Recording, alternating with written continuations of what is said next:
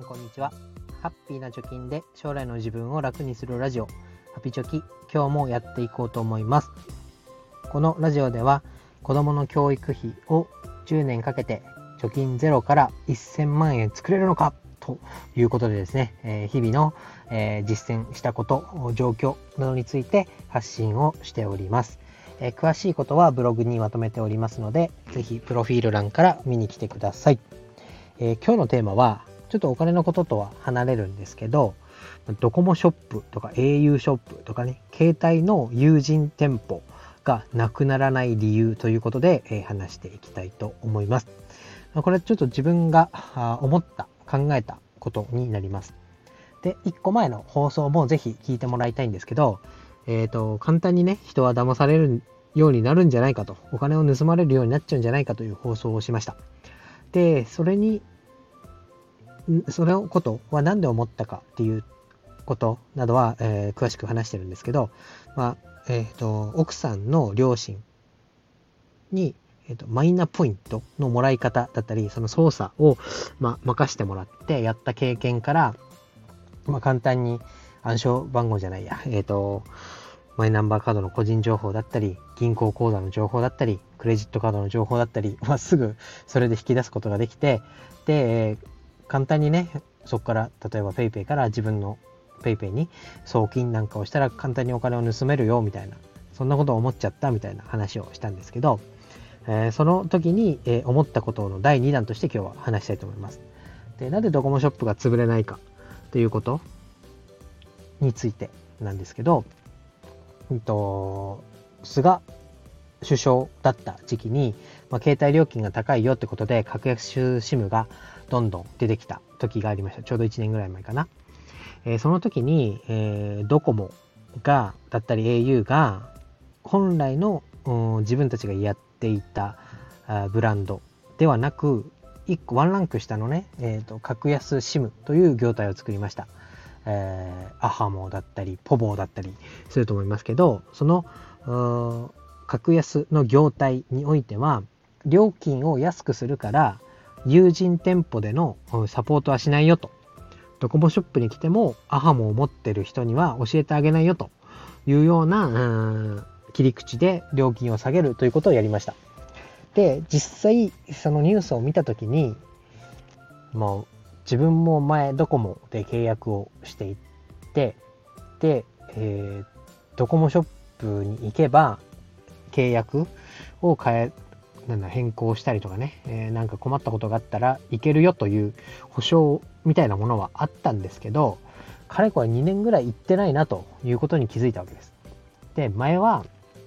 機種変だったりね、なんかプランを変えるっていう時には窓口に行ってお姉さんとこうやり取りをして変えるっていうのが常でしたけど、それがなんかウェブでね、もうちょちょっと自分の親指でできちゃうみたいなことになってから、ほとんどドコモショップに行かない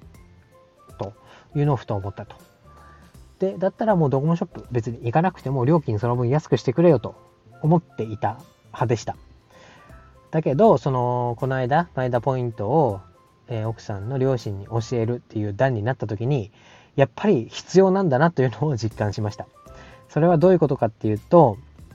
なんかメールアドレスを登録するっていう、あのー、手順があって、じゃあメールアドレス登録するんでメールアドレスを教えてくださいって向こうの両親に言ったら、Gmail のアドレスを教えてくれました。で、ただ Gmail の方でも、うん、しばらくログインしてないと、多分、あの、パスワードの有効期限みたいなのが切れちゃって、再ログインしてくださいみたいな画面になって、で、えー、こういうことになってるから、と Google のログインパスワードを教えてくださいって言ったら、Google はドコモショップの人に、えアドレスから暗証番号から登録してもらったんで、全く覚えてないと。で、何かに書き留めてるはずだけど、その書き留めたメモがどっかに行ってしまったみたいな話になったんですね。で、この時に、うんそのマイナポイントを、まあ、携帯で、携帯というかスマホでアプリを使って申し込むみたいなステップを踏むっていうのも、まあ、なんだろう。まあ、50歳ぐらいですかね、奥さんの両親は。50歳ぐらいの人でも普段多分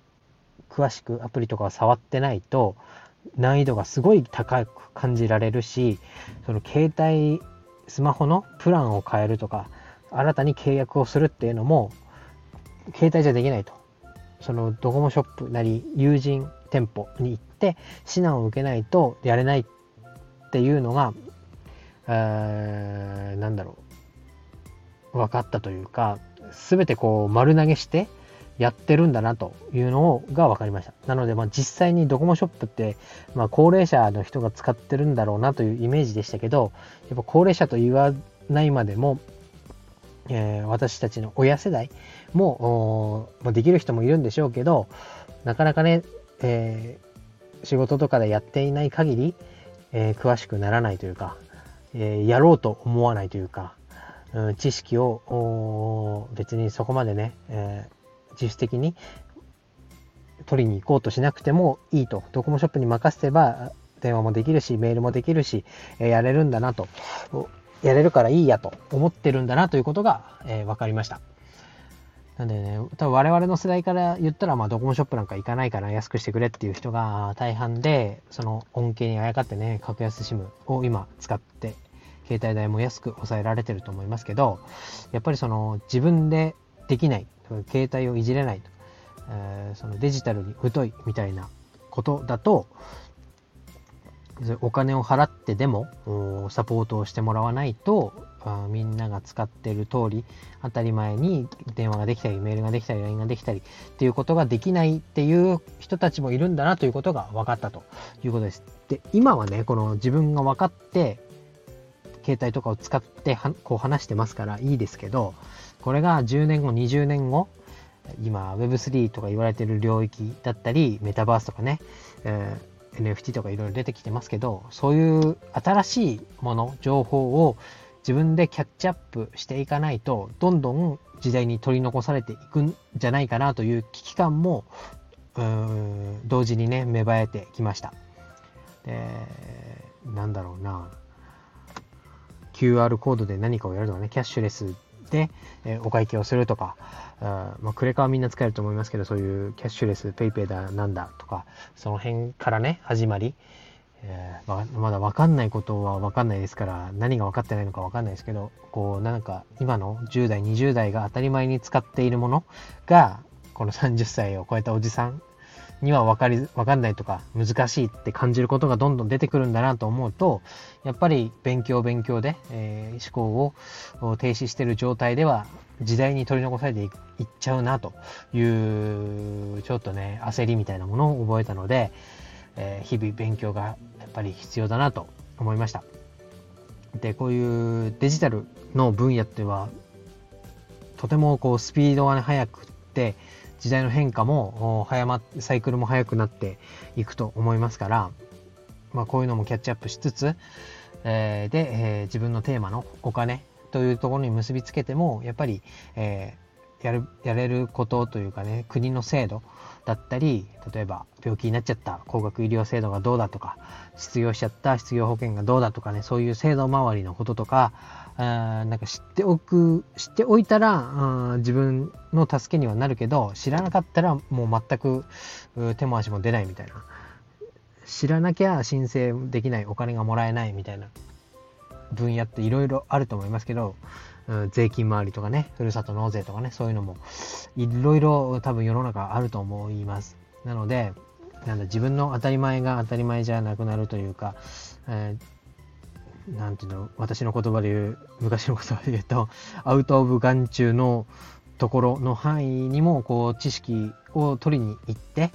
えー、なんだろう、自分の目は自分で守るじゃないですけど、ま、あ誰も助けてくれないというか、あ知らないことは